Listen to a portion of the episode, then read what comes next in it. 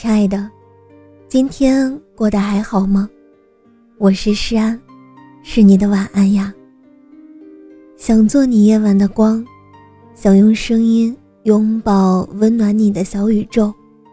如果你喜欢我的声音，喜欢我的节目，请点击专辑上方的订阅，或者微信公众号搜索“听诗安”，即可收听更多专辑最新动态。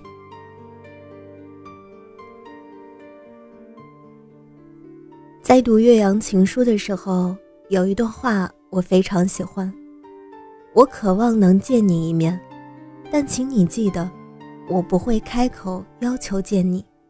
这不是因为骄傲，你要知道，我在你面前毫无骄傲可言，而是因为唯有你也想见我的时候，我们的见面才有意义。有这么一个故事，或许大家都已经耳熟能详了。有一颗鸡蛋非常天真的想和石头在一起，他固执的以为能和石头走在一起就是完美的爱情。可是石头很硬，他们磕磕绊绊，鸡蛋也伤痕累累。终有一天，鸡蛋受不了了，离开了石头。后来，鸡蛋遇到了棉花，棉花对鸡蛋的每一个拥抱都是那么的温柔，他才明白，不是努力和坚持就能换来温暖。想起之前在书中看到的一段话：世界上任何东西都可以通过自己的努力去争取，但唯独爱情不行。除非是互相喜欢，否则你所有的深情都是别人的负担。还记得之前看过一个街头采访，主持人问怎样看待在一段关系中讨好别人，被采访者直接回答：不要去讨好别人。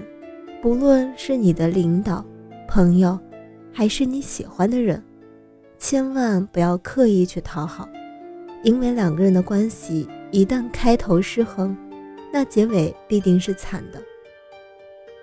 是啊，在人生的每个阶段，我们都会遇到形形色色的人，任何一段关系的维持都不是一个人的事儿，自导自演永远都不会长久。不久前。从小一起玩到大的闺蜜失恋了，她说她是真的很喜欢那个男孩子，认真想过他们的以后，也有把男孩子规划进她的未来，可到最后分手居然是她自己提的，原因是每次遇到做选择的时候，男孩都会去问她，从来都不会提前安排好给她一个惊喜，出去吃饭吃火锅还是烤串，都得她做决定。要看电影，让他选片子的类型，就连生日都要问他想要什么，再给买什么。闺蜜说，谈了那么久，回想起来，她好像就在和另一个自己谈恋爱。可分手那天，男孩却说了这么一段话：“我让你选，不是因为我笨，我不会选，我是怕我选的你不喜欢，我怕你受委屈，我只想做你喜欢做的事儿。”你快乐，所以我快乐。我迁就你，是因为我爱你。